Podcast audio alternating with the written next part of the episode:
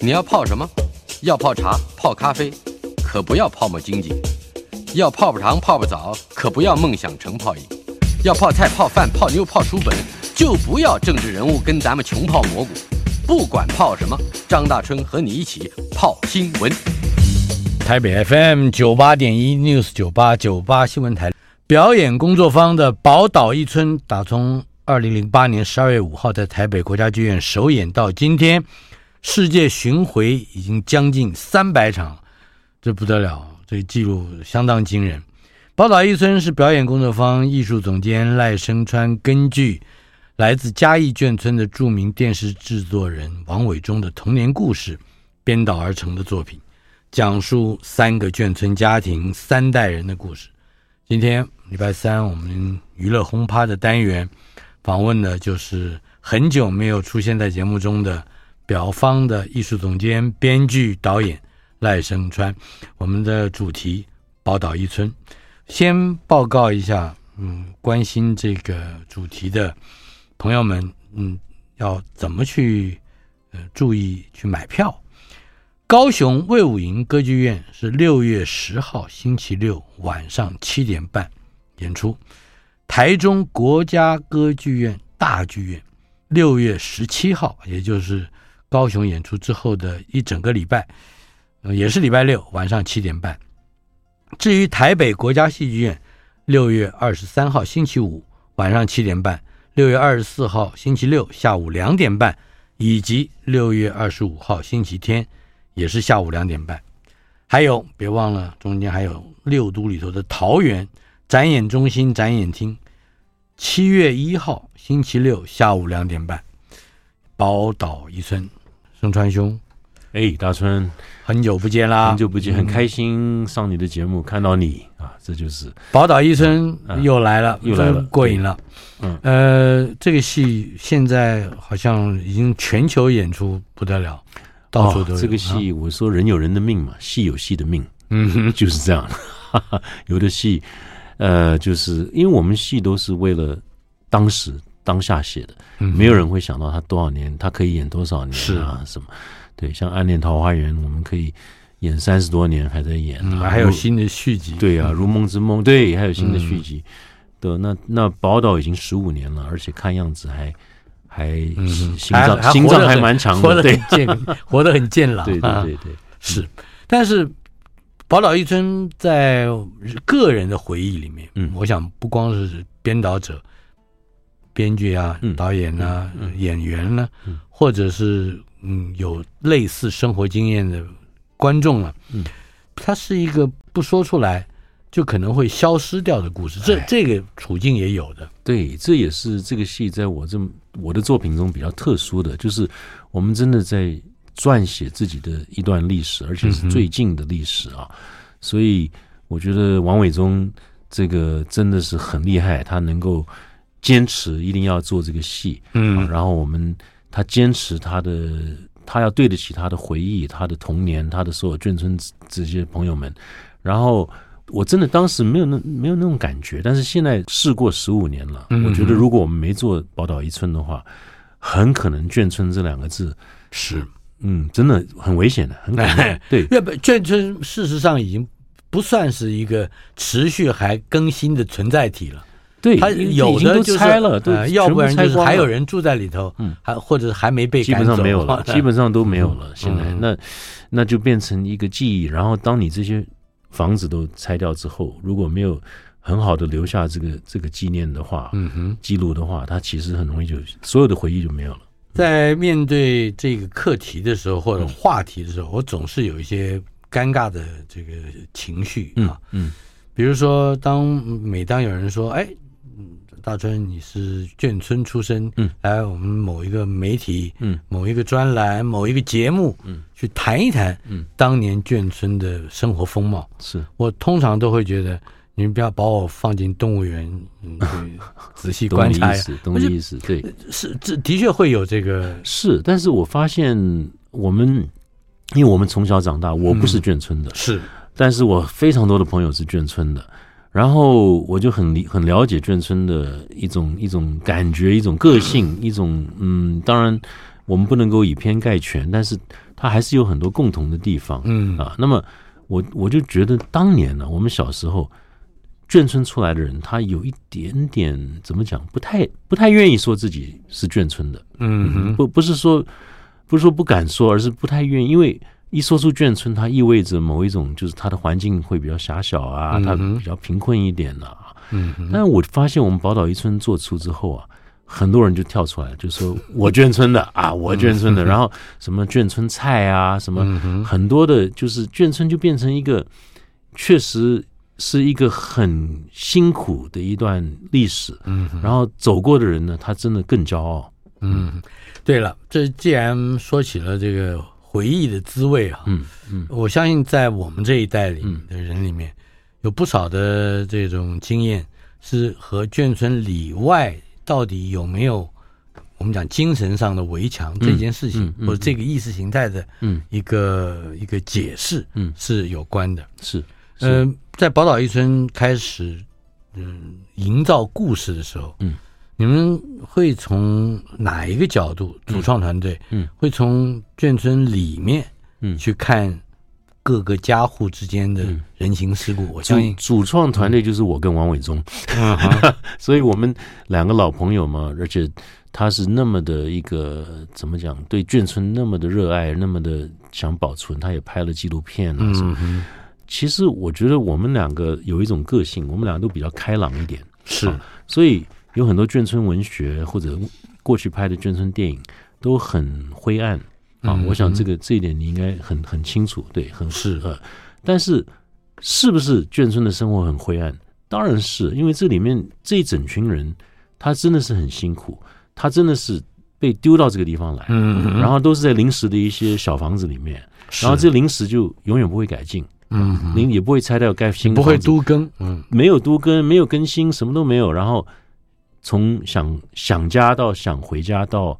回不了家，嗯哼，确定了，过了七八年、十年，确定回不了家，嗯哼，那就怎么让这里变成家？我觉得这个才是宝岛一村比较动人的地方，嗯就是这一群他们其实自己的语言都不一定通的人啊。像你住眷村，你知道，就是是的四川的、对山东的、对这个江西的，你打开后门湖南跟邻居说话，说不定都不通不的，懂你知道 吧然后你出了眷村啊，你在这个台湾社会里面，你说话也不通的。嗯哼，所以这一群人怎么互相扶持，然后可以共同的走到今天？我觉得这个就是一个伟大的故事，这也是我们台湾特殊的一个故事。嗯一九四九年以后来台的六十万大军，号称啊，嗯，大概实际上不见得有那么多，但是这里头需要住的，呃真正是安安身立命，还住在这儿，盖了八百九十七个眷村，好像数字上是这哦，样、好像是这样，历史的对记载如此，嗯嗯嗯但是这八百九十几个眷村，可能各个的内容都不同，因为人不同嘛，嗯，可是也都有它的共享。对你跟伟忠是从哪一个呃模型里面去套出来的？那当然是他的模型，就是嘉义的建建国二村。坚果二次，对，那么我自己因为我是在台北，我读书，我在像是嗯从在大安初中走出来，往车站走，我要走个十几分钟，同学们一起走，然后就会经过各种眷村，嗯哼说哎，我回家了，哎，哎好好，好哎，回家了，就知道就台北市那时候很多眷村嗯啊，我后来我。我高中念建中也是一样，就是台北其实到处都有都有嗯眷眷村对，所以我也是常常去朋友家，然后只要伟忠说的那种东西，我通通都能理解。嗯对，打开后门，就是你要吃晚饭，你要吃你要吃饭，你要到哪一家随便你挑，有点像挑餐厅一样是。是， 然后进去，重点就是你进到对对方的家里，你嗯这个朋友不用说的，不对，就把你带过去了。是然后那个对方的这个阿姨，诶，父父母，对我他是会祖父母，对他们会诶顿一眼，瞧一下啊，嗯嗯，坐下啊，就是那个、嗯很微妙，就是接着就啊是天碗天筷子，，对，嗯嗯嗯，然后那个很微妙的一个停顿里面，嗯哼就是哦，带朋友来吃饭，是坐下来吃啊，然后那种共同分享的感觉是非常珍贵的。对他也不会想想说，哎，日日后我到你家去蹭一顿，他也不会这个，他也不会啊，甚至眷村里面还有就是走开了，今天我没有了，你到隔壁 去，对， 这种感觉也是有，嗯哼就是很直接，然后那个情感是很情感就我非常直接。嗯我在面对创作者的时候，特别是跟文本有关、跟嗯叙事有关的创作者，包括导演跟小说家，嗯我总会问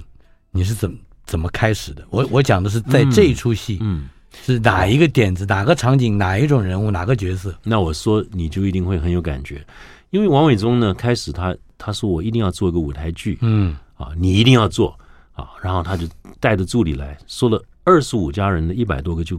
一百多个故事，我们记录记录下来了，每一个都好听、精彩、好笑、好玩啊，都都是很好。我听完了，我说伟忠啊，这么多故事，你拜托你，你请请你去做连续剧好了，因为这个不是剧场能够做的事情。嗯，负担很重。呃，不不可 能嘛！你你要你如梦之梦八小时，你要我做个八十个小时的戏还是怎么样？到底是怎么样？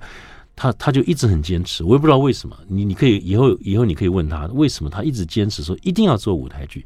然后我都说，我还真的认真想过，我说是不是我们那用小巨蛋，然后我盖个眷村在在那个小巨蛋里面，啊然后我们有什么方式打开某一个屋顶，然后就可以看到某些家某家人里面的呃这个还情蛮况精彩的、啊 。后来你当说然这个舞台，当然你都可是以，不可以可能的一件 事情，没有这个预算，没有没有这些技术，不可能。是后来伟忠不断的来找我，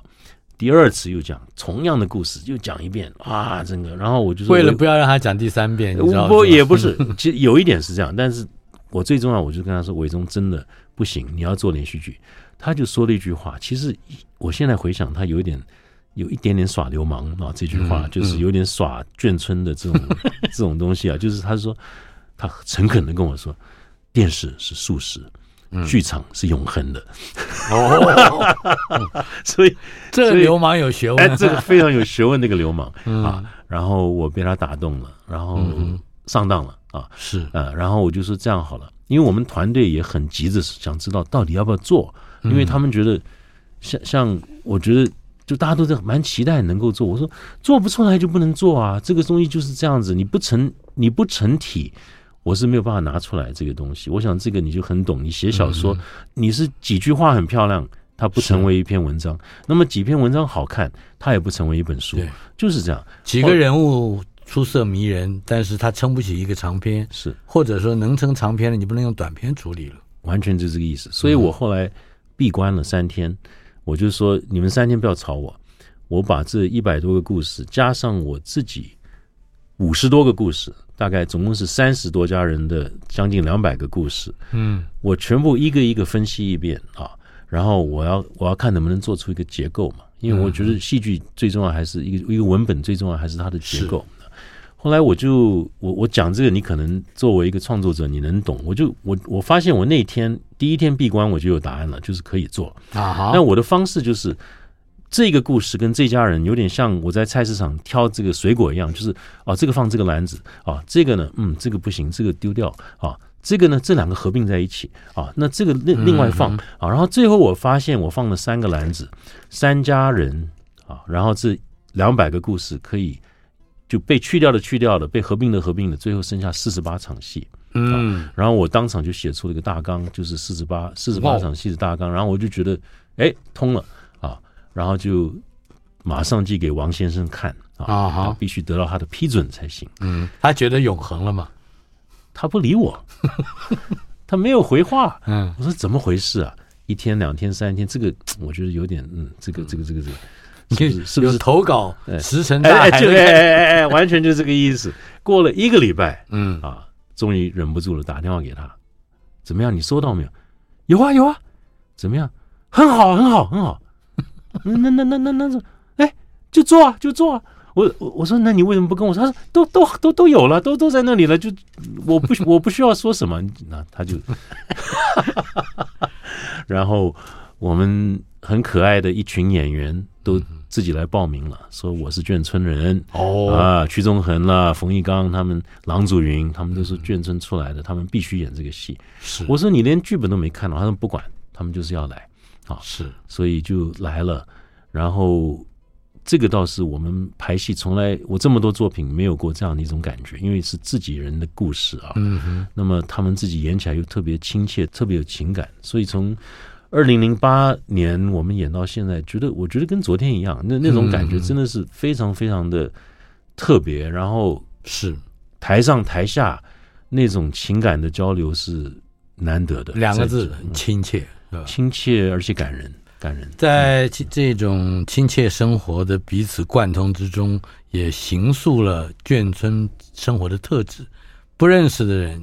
你可以一个门穿上去，前门穿后门对，后门再穿前门，对，一路下去。还有一场我们这个年轻人的打架追追打，嗯哼，那我相信你可能也了解这种场景，那就是是从这一家打到那一家，从那一家窜到这 一家，追来追去的。我还碰到过一次很精彩的啊一起啊的打斗啊，是一个拿着两只铁拐的小儿麻痹的哦这个大概初中生吧，嗯嗯跟三个到四个拿着木剑的嗯，哇塞，对手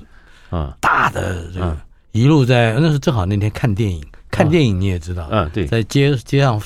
挂个白幕幕，啊，一路就把那电影场面也也毁了， 这很，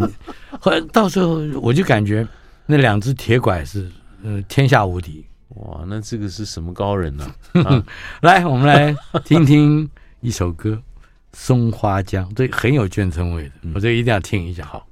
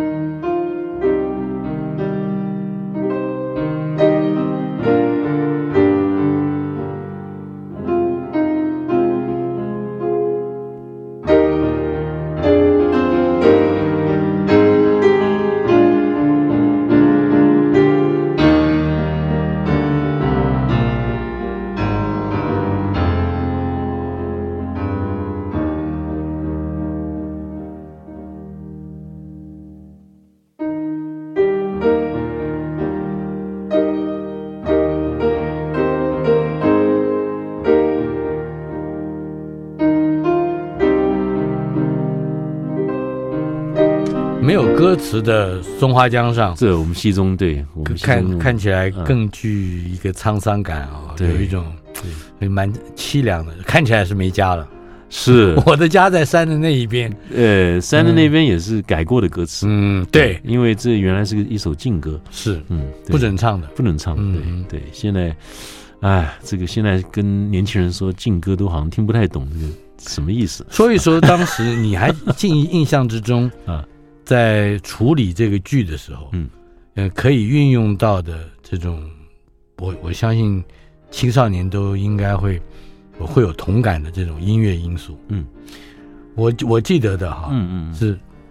一个眷村的一排，嗯嗯三四家比较集中的，嗯，他们会同时唱，因为一个人唱，嗯，唱姚苏荣今天不回家，哦 哟，就隔壁姐姐也听到了， 啊也跟着唱，， 跟着唱，对嗯对，真的是这样。眷村它是一个共同体，嗯，所有人的共同体。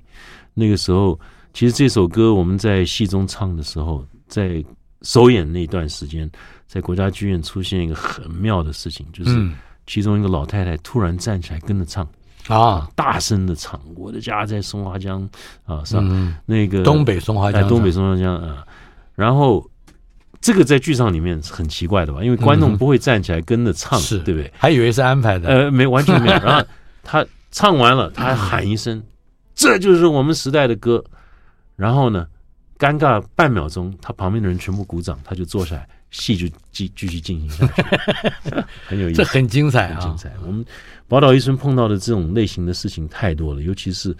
后来我跟伟忠、王伟忠说，我觉得我们我很后悔没有更早接受他的这个嗯挑、邀请挑 战，对，邀请，因为我们发现二零零八年演了已经晚了，就是第一代已经很多人都已经没办法来、嗯来看了，嗯，是对。那么现在已经过了十五年了，第一代已经。这个凋零，第二代都已经都已经变老年了，差嗯不多了。是嗯，对，就好像在首演的时候，林青霞也去了，去了去了，嗯他看了他完全，她也是这个，嗯他是眷村的，对，对啊，他邓丽君啊都是都是眷村出来的，嗯哼，然后他就是替我们在《苹果日报》写了一篇文章，也不替我们他自己，那他是他做作家了嘛？对，他对是有有感动的，嗯对有感动。然后说就是前一秒在哭，后一秒就在笑啊。那这这个戏就是这样，就是你问我说在创作上的那个整个一个背后的一个动力，我就是说，因为原来的我觉得那个眷村文学有点太苦闷了一点。嗯，那嗯确实苦闷，但是其中的欢乐呢，我们特别放在前景的时候，当那个背景还是灰的时候，嗯，它就是特别有意思。那是嗯你懂我意思吗？就是你在笑的时候，后面还是有那个那个永永远在的那个东西，就是灰的啊，嗯，要不然听悲的啊。听我嗯再听一听青绿色的嗯，一首歌，好，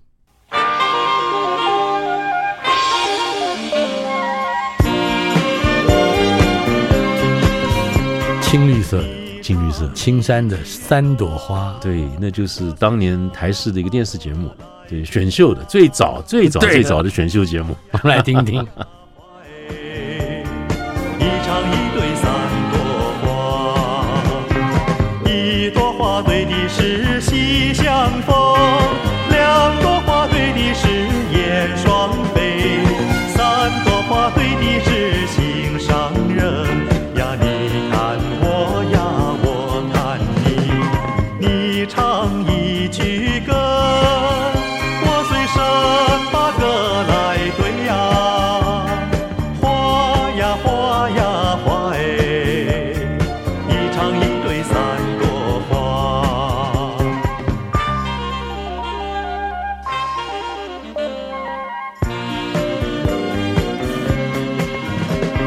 你唱一句歌，我随身把歌来对呀，花呀花呀花哎，一唱一对三朵花。一朵花对的是西厢风，两朵花对的是燕双飞，三朵花对的是心上人呀，你看我呀，我看你，你唱一句歌，我随身把歌来对呀。花呀花呀花哎，一唱一对三朵花，一唱一对三朵花，一唱一对三朵花，一唱一对三朵花。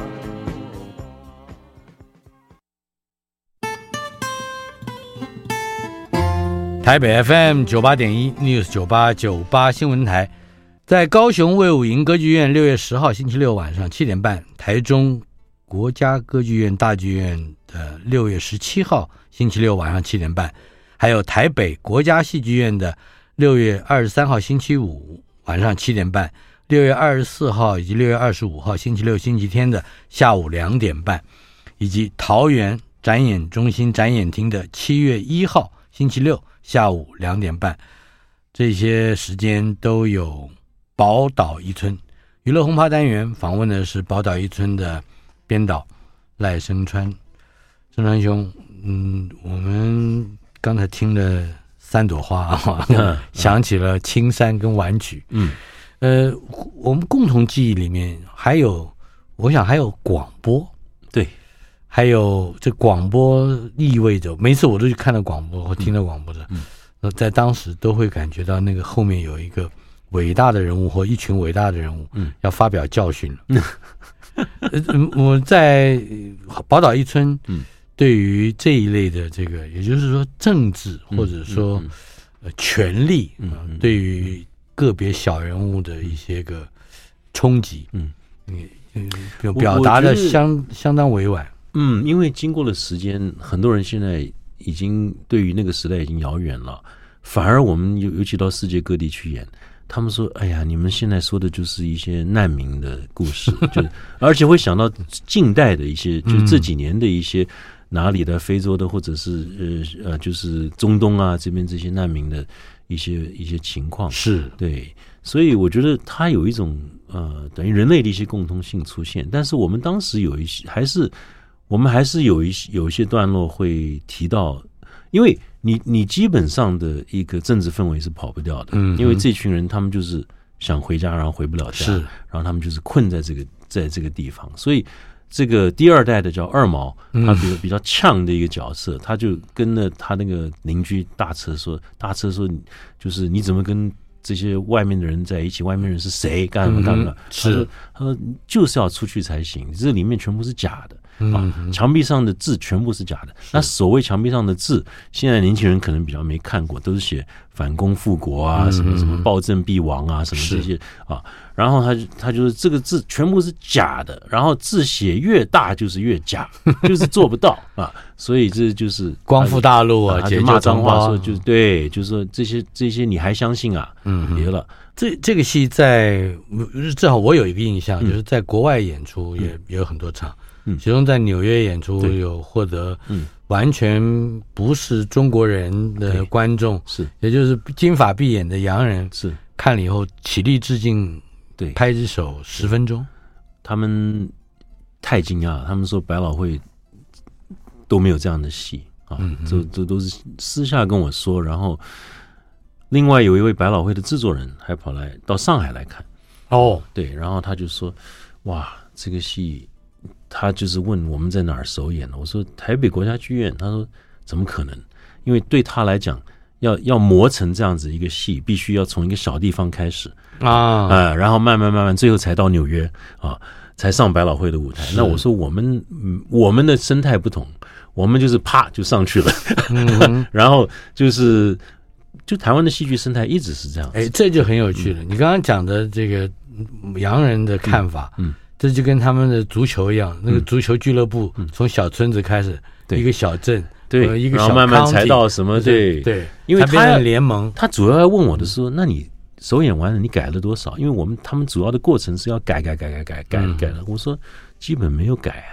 啊，啊，这么多年都没有，大概改了一点点吧，百分之三。嗯，他说哦，这个不可思议，他没办法想象。是，这是创作的内行，或者说依据不同的创作传统，嗯，所得到的这个回馈。对，嗯那但是就就一般人来说，刚才你提到难民两个字，那么他们如何去理解嗯台湾的处境，以及在当时这样的一个题材所引起的，在台湾所引起的反响？我觉得他们没有办法理解台湾的情况，所以他就当一个故事在看。然后这群人从回不了家，然后最后过了四十年都回了家了，但是那已经不是他家了。嗯啊，这整个一个，这这本来就是我们台湾特殊的一个历史造成的特殊的故事。那我们讲给全世界听的时候，全世界在看，而且他们看得很过瘾，他们觉得他们了解了一段他们不知道的历史。第一，第二，非常非常感动。嗯，然后他们也就是了解到，哇，这个台湾跟大陆之间是这样子一种关系啊，他们之前是不能理解的。是，嗯。那写历史的责任究竟在艺术家身上，还是不在艺术家身 上？你曾经发表过意见，而且是持一端之论。嗯，那今天来问，我相信答案你你也会有很多不同的面向。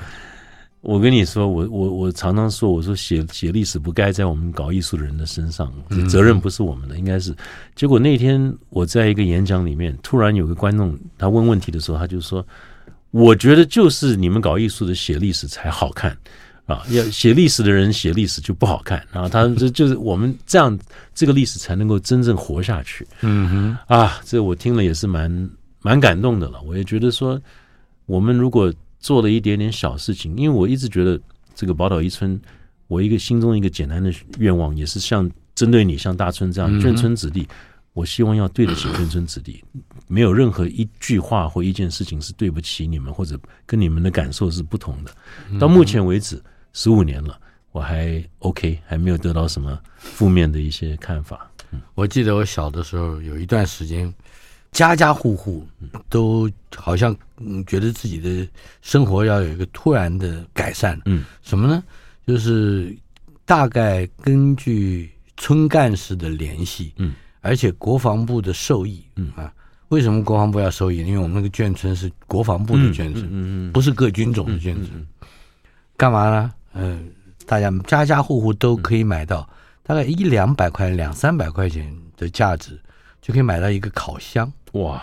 所以我们可以烤鸡、 烤蛋 糕、烤饼干、烤面包，不得了很多啊！很多原先没有在家里吃过的东西，都一基于那个烤箱，嗯那高功率的烤箱，那也其实现在想起来就是个白铁皮的箱子，嗯，家家户户都有嗯。可是家家户户可以开始呃接受烹调的训练，嗯，妈妈们、姐姐们都跑去学习怎么样去烤饼干、哇泡面、烤难卖蛋糕可以，卖不得了。有的人可能卖，我不知道，我们家的嗯嗯我就没有没有机会做那么多。嗯嗯，但是这种生活的这个体会，嗯，可能也就反映出某一种，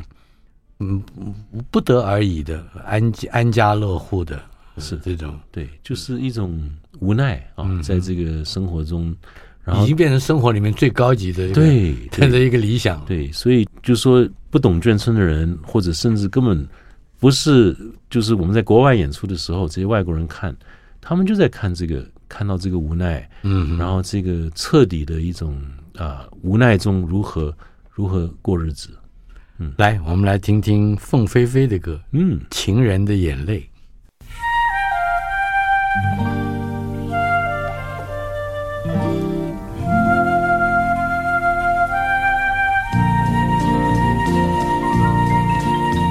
为什么要对你掉眼泪？你难道不明白是为了爱？只有那有情人，眼泪最珍贵。一颗颗眼泪都是爱，都是爱。为什么要对你掉眼泪？你难道不明白是为了爱？要不是有情人跟我要分开，我眼泪不会掉下来，掉下来。好春才来，春花正开。你真舍得说再会，我在深闺望穿秋水，你不要忘了我情深深如海。为什么要对你掉眼泪？你难道不明白是为了爱？要不是有凤飞飞，嗯情人的眼泪》。哎，我都不记得，太久没看了。这个，你大致嗯这上把个它这情首境歌讲在《宝岛一村》里面，就是因为有一个叫大车的，他上了跑去台北去这个选秀节目，就是这个三朵花在节目里面，然后嗯，失败，非常失败，因为前面他们这个主持人说：“哎，你这个年轻人哪里来的？”他就非常这个得意的说：“我是来自嘉义宝岛一村啊！”然后全村的人在看电视嘛，就哇欢呼欢呼。然后接着后面他答不出来以后，就开始乱乱打拳，反正然后主持人你现在只能听到主持人的声音，他说：“哎哎哎哎哎，这年轻人怎么了啊啊哎，你唱你歌唱不出来，你不能打拳呢、啊来来，我们把他带到旁边去啊！这个这个以后呢，我们多做点准备啊。那我们现在来听一个专业的歌手所唱的《情人的眼泪》啊。凤飞 飞， 所以，然后全台上就所有人就是安静的，就是嗯，也不知道要说什么，就听这首歌，失败了 失败。失败了。呃，在处理这个音乐的嗯过程里面，我相信也这有舞台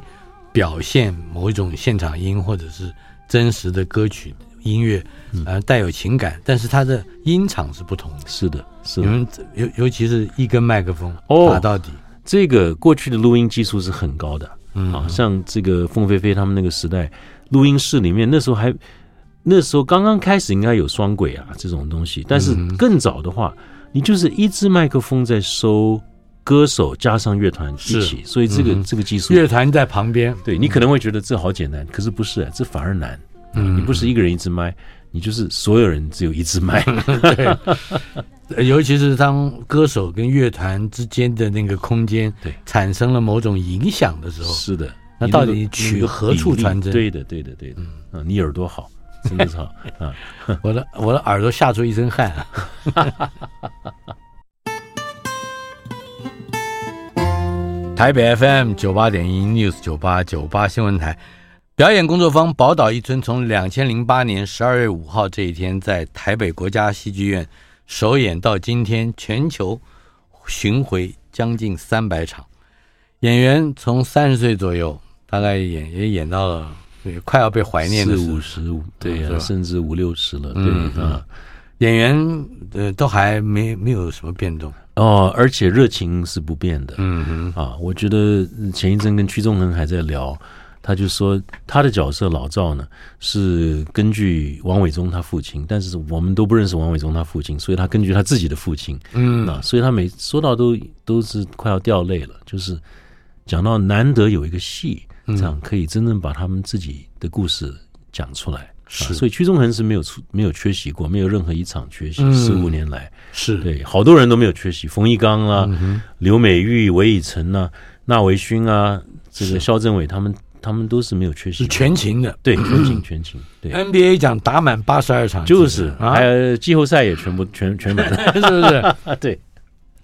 这这些演员融入角色是一回事，嗯，但是他在演出的过程之中的，呃因为个人的生活经验嗯或者是身世体会，嗯、他怎么去去理进入到和他不一样的生活，不管眷村生活嗯是再一致，是他他进去这个过程里面，应该也有一些串演的时候的练习的小故事，我们因为我排我做导演这么多年了，然后这些都很多是我的这个跟我合作很多年，甚至很多是我的学生，嗯，我们默契很够，所以是你提到的这些问题啊，其实我我说实话都不是问题，都我们都不不不去想这些问题，哦，对，它自然就解决，它就是自然在过程中，你所担心的这些问题全部都解决了，嗯嗯，嗯，他们就融入了他们的角色，不管他是演谁，是。对，在故事整个结构里面，我们最想要就是让观众得到的惊奇，嗯，或者是意外，嗯，这些我相信也应该是打开眷村的那种刻板印象的，对，很重要的一个一个元素。像像宝岛一村呢，其实它非常依赖演员个人对于角色的理解，但是它更依赖所有人之间的一种默契跟合作。它是一个快节奏的。那所以有一次，那个我在上海，人家说上海戏剧学院要要演这个戏，我说：“哎呦，这个这个这个这个版权方面还没问我呢啊，这是第一点。第二点，哦第二点我说你们行吗？我的意思就是说我们速度很快哦。啊，如果你的你速度你是业余的，你讲 NBA 啊，嗯如果说是一个高中队来打啊，他赶不上的，嗯追不他上嗯赶追不上他们的速度的。结果他们就说后来演了三个钟头，但是删掉了三分之一啊，嗯 所以哎，这个嗯我倒想知道嗯他们为什么这样做，就是为了快嘛？一二一方面，他们也有一些话题，他们不能不嗯能，他们觉得不方便。我们是照演，我们我们在大陆还是照样演，有同志的一些话题啊，或什么，他们就、啊，就主动把自己家有同志问题的，就整个就就删掉，删掉了啊。但是就是那我们只有三家人嘛，所嗯以他变成只剩下两家人。好，可是你还是鼓起勇气啊，啊在大陆也也演出了，哦，我们不需要鼓起勇气，他们很他们很喜欢这个戏，我们也没想到，我们从开始没有是，我们根本没有想到，我们大陆的朋友会对于台湾眷村这样一个题材，嗯，有任何的兴趣。当然，我们也不知道台湾会有兴趣。大陆有军区大院儿，这这个是有差别的。后来他们就说：“哦，我懂了，就是军区大院嘛。我说：“不是，军区大院也许有类似的一种居住的一种关系，就是就是一种相对的你们拥挤的一种关系，可能有，但是你没有没有台湾的眷村的一个最特殊的一种情怀，就是所有人回不了家，这个东西。”他们说：“对的，对的，这个他们就开始懂。所以我们从广州那一年一零年开始演了。啊，我们真的不知道观众会怎么反应。后来观众非常安静的，因为台湾观众是一开始就很热闹，就诶一开始很安静。我说是不是有会不会有问题？会不会是理解上面对有理解基本上的问不题？懂？结果到了一半，他们就开始，因为是可能是我说故事的方式，他们要开始适应一下，而且我们速度很快，噼里啪啦噼里啪啦，一一这些故事就一步、一个一个来。到了最后结束，真的就是起立鼓掌五分钟，啊，那个感动真的是，就是说哇，他们真的能够 appreciate 我们这样子的一个一个演出。后来一路演，一路演，我们现在演过三十多个大陆的城市了啊哦对，很多可能就是你你你应该都没去过的一些地方都、嗯都都去了，我去过的很有限，然后、呃到处都非常受欢迎，嗯是尤其这组人，我们今年今年我们台湾演完了还要去，就是我们四年没去，因为疫情的关系没有去演出，嗯，然后各地现在都非常期待我们去，所以是啊、我 在疫情之后，我相信对于眷村所呈现的某一种通透的，呃，人和人之间的，而且是密切的关系，可能更会带来一些一些情感上的。我相信是，我相信嗯是、对。这个时候，我们有另外一首歌，呃，蔡琴的，呃，离我们比较实在接近一点的，嗯，掐死你的温柔。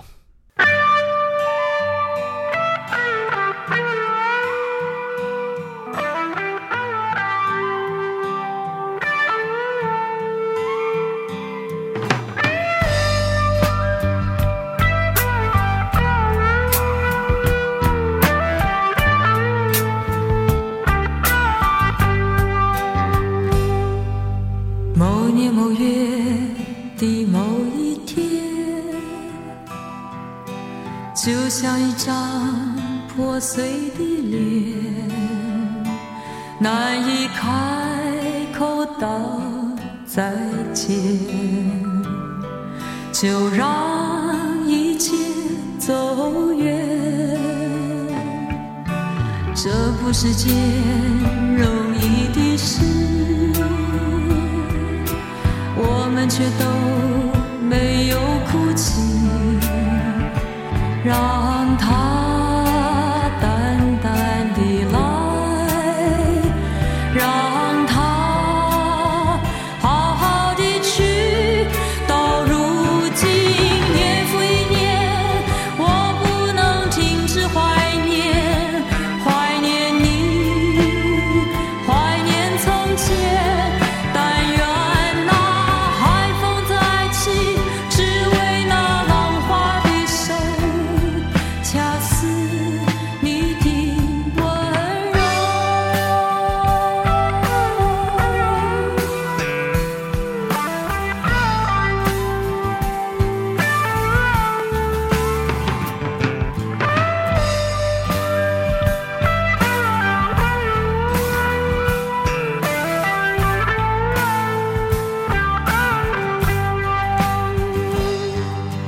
某年某月的某一天，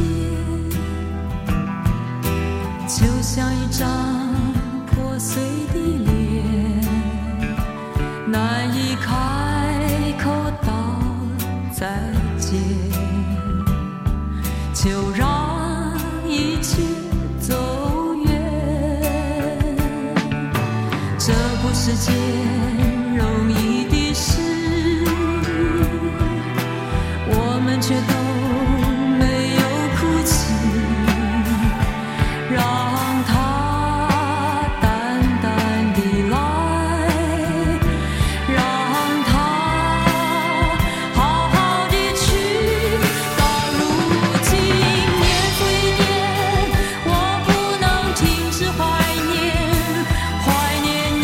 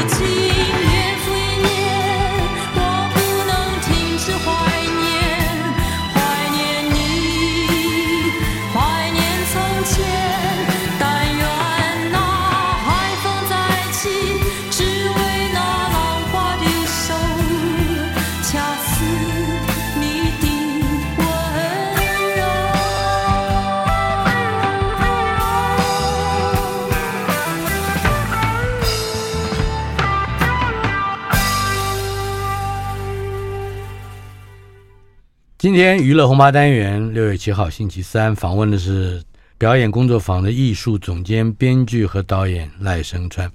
主题宝岛一村。嗯，宝岛一村即将要演出了，是虽然只有六七场啊，嗯，我相信对于新时代第一次进剧场，嗯、来看这出戏的观众也有一些嗯不同的期待吧，嗯，尤其是年轻的朋友，对对，谈一谈你有什么想法？我觉得年轻人看一段我们自己很没多久以前的历史吧，啊，而且是很重要的、很特别的，是专门属于我们台湾的历史是。对，那么看过吗？我也不反对再来看。 我自己，一定会的，我跟你说，我自己看过，我算了一下，真的是不少于两百 遍。对，那我不是一个很是容易就是好像沉溺在自己的作品里面的一个作者，嗯所以，但我还是会感动。我看完每一次都还是感动，嗯觉得这个是一个，很多人跟我说了，就说这《宝岛一村》是他们看过最喜欢我的这个作品。哦，对，很多人这么讲，那总有他一点点的理由吧。我觉得他还是还是这个时代造成的一个剧本吧。嗯嗯，呃，对于呃，在我我们那个时代成长的经验，嗯是，嗯、一些个义理人情，你不觉得有很多跟这个时代已经格格不入了？而且不见得是呃要要追回来，嗯，那但是我们应该怎么去适应剩下的日子？我觉得一戏就是一个交流，就是一个对话，跟过去的对话，跟我们自己的对话。我们的社会现在长到什么地步？我们的过去是什么？我们到底了不了解？我觉得我们现在最在这个网络时代，我最怕的就是人跟自己脱节了。嗯所以我们会跟自己的过去也脱线了。台北市以前长什么样所以你写了这本书，我觉得很重要。我一直觉得一个都市的记忆是非常非常重要的。如果我们活在一个真空中，这有什么意思？我们当然要知道这这条街上谁走过，那个那栋房子里谁住过，这个剧场里面谁演过嗯是。我觉得应该是这样。所以它并不是一个单纯的怀旧，对呃，怀旧没意思，我觉得是一个连连通吧，通到过去，过去就是现在。其实我们能走到现在，其实就是靠过去。那么我就要说了，你刚才说的这本书是我的老台北， 对，没错。我再说一遍，我的老台北。